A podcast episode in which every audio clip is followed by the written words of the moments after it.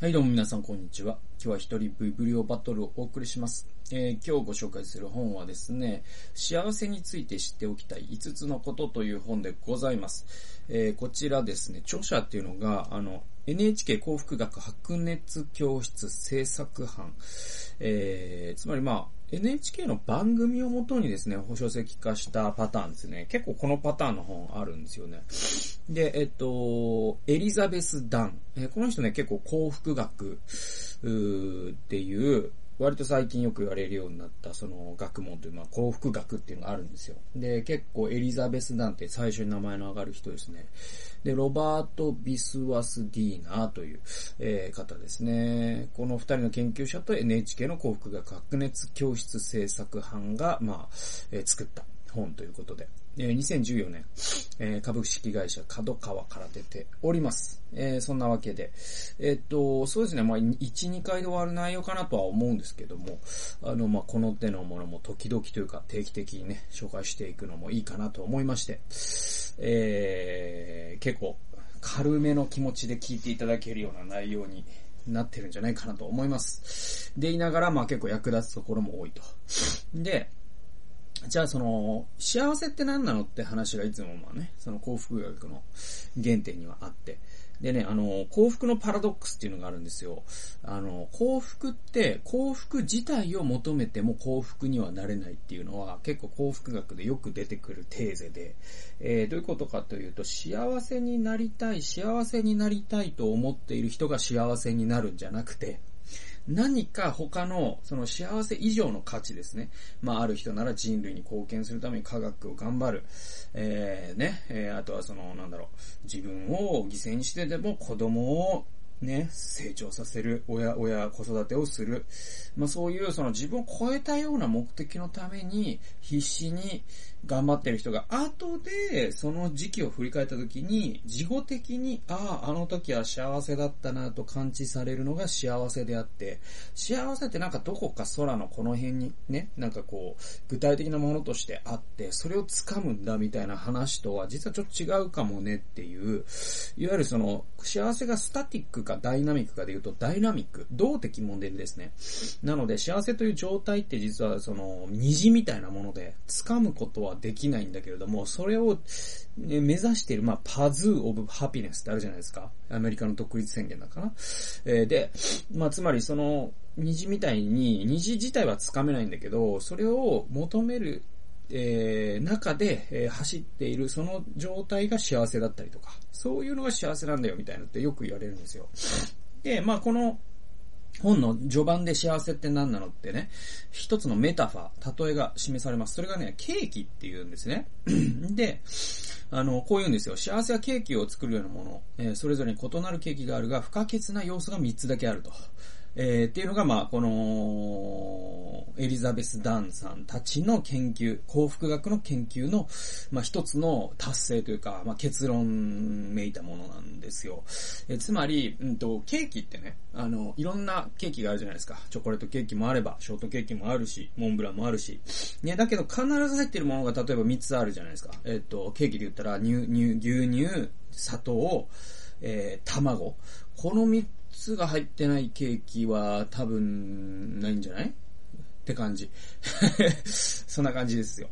ね。えー、だから、ケーキの基本があるように、幸せもいろんな、その、10人いたら10人の幸せがあるんだけど、その10人がもし幸せだとしたら、この3つの要素は絶対入ってるよねっていうのを、えー、一番最初にここで定義されてるんで、そこを読みましょう。37から39。えー、幸せとはケーキを切るようなもの。しかし、ケーキといっても味や種類は様々です。それは幸福も同じ。人の数だけそれぞれ、えー、違った幸せの形があるはずです。しかし、ケーキを作るのに欠かせない材料があるように、十人十色の幸せにも欠かせない共通する要素があるとダン博士は言います。えー、ダン博士はこう言うんですね。さて、幸福のレシピとは何でしょうか？幸せになるには、ケーキを作る時のように3つの材料が必要なのです。はい。えー、っと、ケーキだったら、ご、えー、牛乳、砂糖、まあ、小麦粉か。ね、卵じゃなくて。ね、牛乳、砂糖、小麦粉でしょうかね。で、えー、まあ、んケーキでいう牛乳、卵、小麦粉に当たるもの。それは何なのか。えー、ここでですね、3つの英単語です。ソーシャル、カインド、プレゼントなんですよ。えっ、と、ソーシャルというのはえー、人との交わり。これが一つ目。えー、二つ目、kind, 親切であること。えー、三つ目、ここにいること、present っていう、えー、この三つなんだよって言うんですよ。これだから結構直感的なものとは少し違うんですよね。でもその幸せな人というものをこうつぶさに研究していって、その人たちの、えー、定量的なねデータを質的研究って言ってですね、その、えー、そこから要素を抽出していくと、やっぱ3つなんだと。で、それは交わり、社交なんですね。まあ、近しい友人がいるかどうかとかってことですよ。で、実はその、この3つの中で後々示されるのは、この一番最初が一番大事なんですね。えー、二つ目、えー、kind、えー、親切であることっていうのはすごい大事なんですって。えー、三つ目、ここにいること。これは、えっ、と、なんていうかな。過去にとらわれてないし、未来に執着してないってことです。今ここにいることに、なんとかな。まあ、最近の言葉で言うとマインドフルネス的な考え方に結構近いと思うんですけど、ここにいることっていう。これが、この三つ。この三つですと。で、これ人との交わりは小麦粉。親切は砂糖。ここにいることは卵。みたいなものです。えー、小麦粉、砂糖、卵でしたね。乳製品じゃなかったね。まあまあ、何に置き換えてもいいでしょう。ね。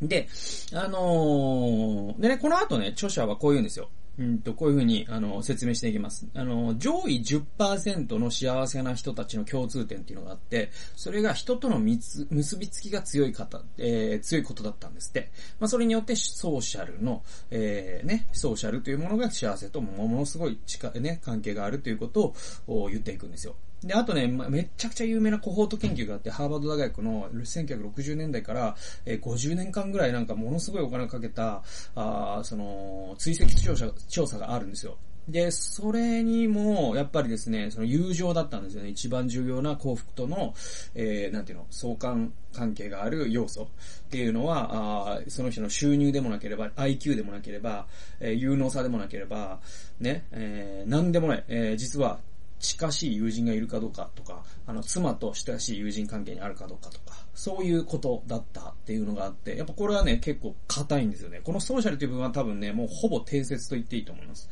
えー、次。感謝の日記と何でもない日記をつけた人のコントロール試験っていうのがあるんですって。で、あるね、そのコントロール軍、ある集団には、まあ、日記をつけなさいって言うんですよ。もう一つの集団には、毎日感謝することを書き出すような日記をつけなさいって言うんですね。そうすると、その二つの対象群では、明らかに感謝の日記をつけた人の方があ、幸福度が高まるっていうことが分かってたりとか、あとですね、一日五つの親切をした人の幸福度が上がるという試験もあるんですね。これも、あのー、対象群と、ね、えっ、ー、と、試験群に分けて、そして、えっ、と、こっちの対象群には何もさせない。もう一つの方は、えー、1日5つ、どんなことでもいいから人に親切をしな、するようにという宿題を課すんですよ。そうすると、えー、ある一定期間が過ぎた後に、えー、後者の人たちの方が幸福度が上がったという、えー、試験があるんです。だから、カインドっていうのが大事だってことが示されます。でですね、最後に、この、ここにいることっていうのは結構大事で、これね、実は、その、ここにいることって今、現代的には非常に重要なんですよ。なぜなら、この、ここにいることっていうのが奪われると幸せって奪われるんですね。で、えー、何を隠そう、このスマホとか SNS ってまさにここにいることを徹底的に奪うツールなんですよ。これもあらゆる研究が示してます。で、実はそのスマホってですね、机の上に置いてあって電源が切られても、電源が切られたスマホが机の上に置いてあるだけでその人の集中力が下がるっていう実験結果もあるぐらい。えー、それぐらい強力なツールなんですよ。で、でも今ここにいることっていうのがまさにその、テクノロジーがあ日常の注意力を散漫にして、今ここにいることっていうのを奪っている。これは非常に危ないよっていう。まあ、つまり人を幸せから遠ざけているのがスマホと SNS だよっていうことがここで、まあ、ダン博士は言っていくんですよ。で、えー、っと、86ページ行きましょう。えー、じゃあですね、お金の使い方。以前ですね、なんかそのお金の使い方と幸せの、えー、っと、回、確かね、僕動画で撮ったんで別な本だと思うんですけど、確かそれもね、エリザベス・ダンが関わってた気がするんですけど、えっと、幸せになるためのお金の使い方っていう話があって、86ページですね。で、あの、三つのですね、お金の使い方が重要なんですよ。お金を、その幸せに資するようなお金の使い方っていうのは3種類あるそうと。えー、ここで幸福学の研究者たちは言うんですね。えー、まず一つ目は所有ではなく経験への投資なんですね。えー、つまり物を買うんじゃなくて経験を買った方が幸せになるよってことが分かってるんです。例えばじゃあ同じ1万円があるときに、ね、あ欲しかった、んなん、なんでしょうかな、1万円。そうですね、欲しかった、えー、セーターを買う。ね、えー、ユナイテッドアローズで欲しかった セーター、だいたい1万円ぐらいじゃないですか、なんか。で、を買う。よりも、この1万円でですね、例えば、そうですね、あの東京ディズニーランドに行って、ちょっと飲み食いしたら1万円かかるでしょう。そっちの方がいいっていうことが分かってるんですよ。別にディズニーランドである必要はないんですよ。温泉旅館でもいいですわ。とにかくその経験、ものよりも、も、ね、ものよりも、形は残らないんだけども、経験。こっちに使った方が、実は幸福には資するっていうのは、これね、あの、別に主観的に、いや、俺は物派だぜっていう話じゃなくて、あの、統計的優位があるんですよ。あの、多くの人に対照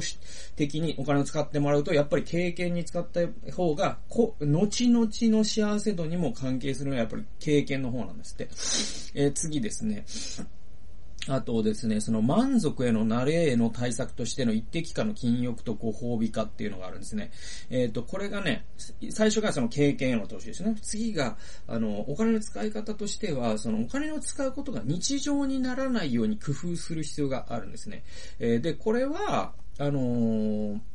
まあ、小さい頃とか考えてもらったらわかると思うんですけど、その、まあ、僕なんかも非常に、なんていうか、お小遣いとか少なかった方ですし、えー、普段ね、あの、お菓子とか家で食べさせてもらえないっていうかさ、その、なんかえー、っと、なんか、作ったおやつ、なんか甘くない、美味しくないクッキーとかいつも食べて、食べさせられてて なんか悲しい話になってきたけど だからその、なんかね、駄菓子屋のお菓子とか食べれるようになったのとか、もう高学年になってからで。で、まあそんなんで。えー、だけど、その当時の本当嬉しかった経験とかってね、思い出してみると、普段本当に買えないんだけど、1年に1回お年玉とかでおばあちゃんから5000円とかね、もらって、えー、それで、あの、ゾイドっていうね、そのなんかおもちゃあるんですよ。とか、セイントセイヤの、なんかおもちゃとかあるんですよ。もうそれとかもう買った時のもう喜びっていうのは、多分今大人になって、下手すると新車をね、僕まあ車持ってないし、これからも持つことはあんまないと思うけど、でも例えば大人が新車を買った時の喜びって相当だと思うんですよ。だけど、下手すると当時のゾイドの方が喜びの価値は高かったんじゃないかなみたいな。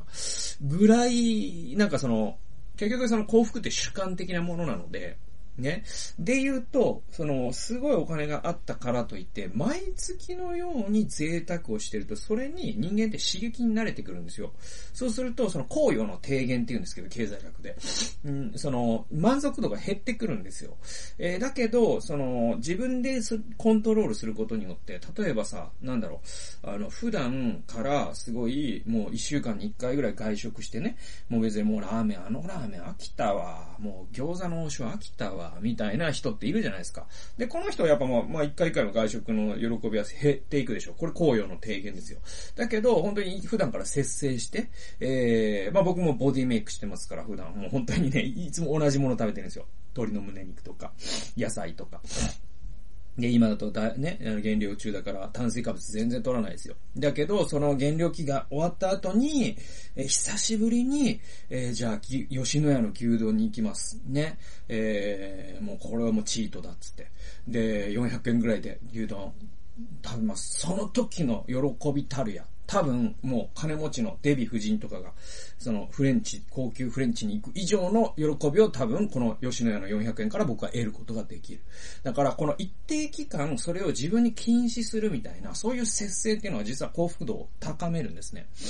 えー、最後。最後が他者への投資。つまり他者に与えることですね。というお金の使い方。この3つが自分の幸福度を最大限にするお金の使い方なんですよ。ね。で、今まで話してきた2つの原則はどちらも自分のために効果的にお金を使う方法でした。これつまり経験と、えっ、ー、と、禁欲をした後でなんていうかな、その、満足を遅らせるっていうお金、ことですね。だからこの二つっていうのは自分のためでしたと。で、一方、最後に挙げるのは人のためにお金を使うことです。これは幸せをお金で買う最も優れた方法です。私たち研究チームはこの、この大学の、えー、キャンパスである実験を行いました。えー、学生に5ドルまたは20ドルの現金を渡し、今日中に使ってほしいと頼んだのです。グループには自分のために使うこと。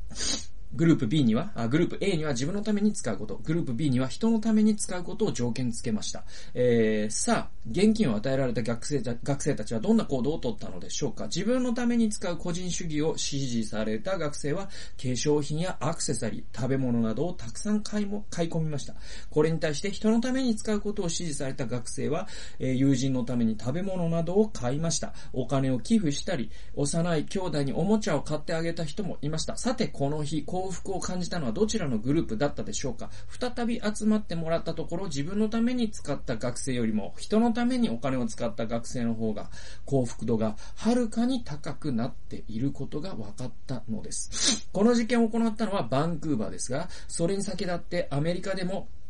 実験を行ったところ同じ結果が出ていました。そこで考えたのが、これは北アメリカ特有の現象なのかもしれないということでした。私たちが生きている時代と場所は歴史を通してみても、また世界の中でも稀に見る豊かさを享受しています。つまり北アメリカという、ね、場所ですね、えー、自由になるお金がある環境だからこそ、他者に与えることに幸福を感じるのかもしれません。しかし与える喜びは人間の基本的要素とも考えられます。だとすれば豊かな国と貧しい国の両方でこの現象を確認することができるかもしれません。その結果私は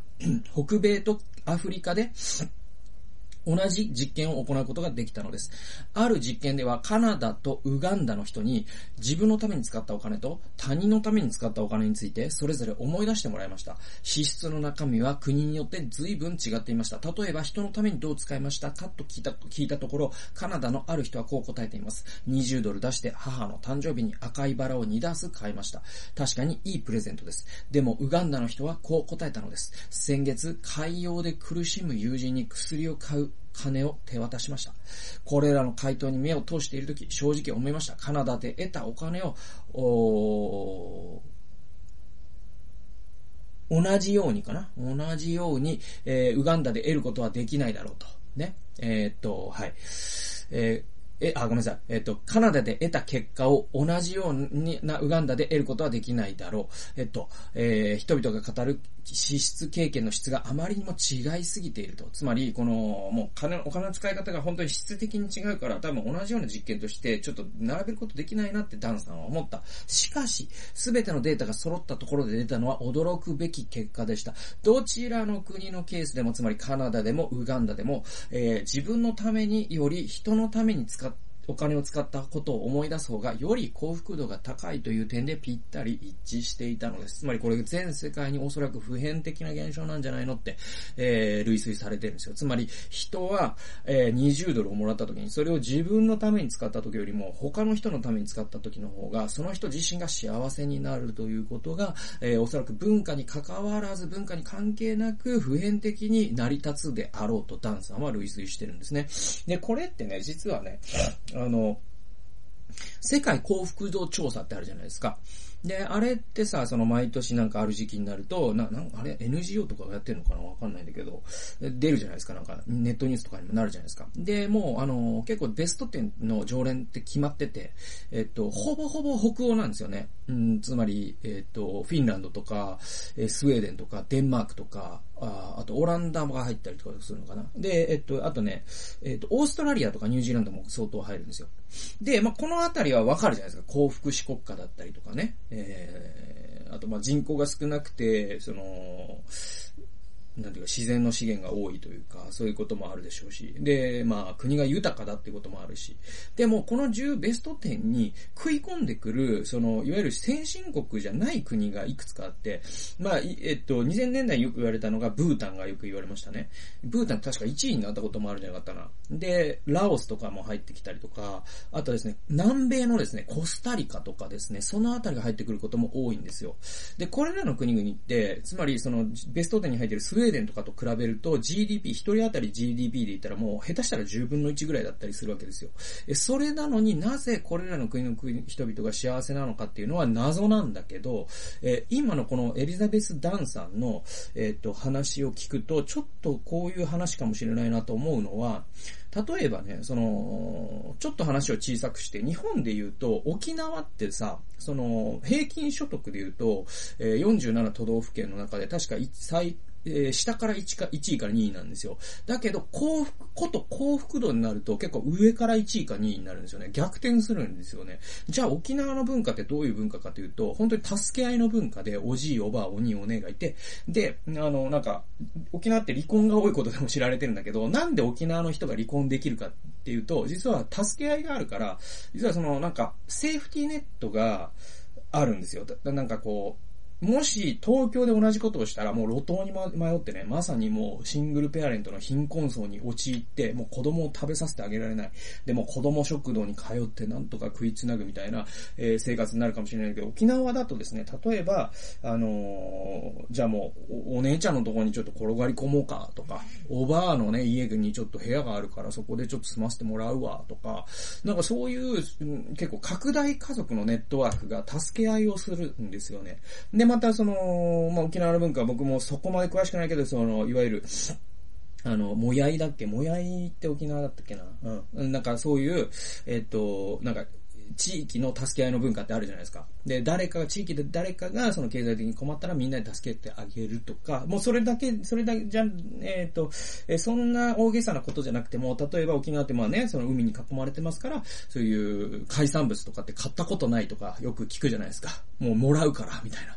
ね、果物買ったことない、もらうから、みたいな。みたいな、それ、それってつまり、あ、もう贈与っていうのが、えー、もう生活の中に組み込まれてるわけですよね。で、そういう社会、まあ、コスタリカも、多分ブッダも結構似たようなところがあると思うんですよ。で、そういう中でお金を自分のためだけじゃなくて他の人のために使うというのが、えー、もう日常の中に組み込まれている。さらにそれが何をもたらすかというと、人と人との距離を縮めるわけじゃないですか。で、そうすると、さっき幸せの3つの要素で言うと、えー、人との関係と、えー、今ここにあることっていうのと、えー、で、あとなんだっけ？あのー、えー、親切か。この人との関係と親切と今ここにあることっていうのの、下手したら全部が満たされたりするわけじゃないですか。じゃあね、その隣の人が、今日さ、いっぱい釣れたからみんなでちょっと食べようか、なんつって、ね、そういう美味しいお魚のね、えおじさんっていうお魚があるじゃないですか。あの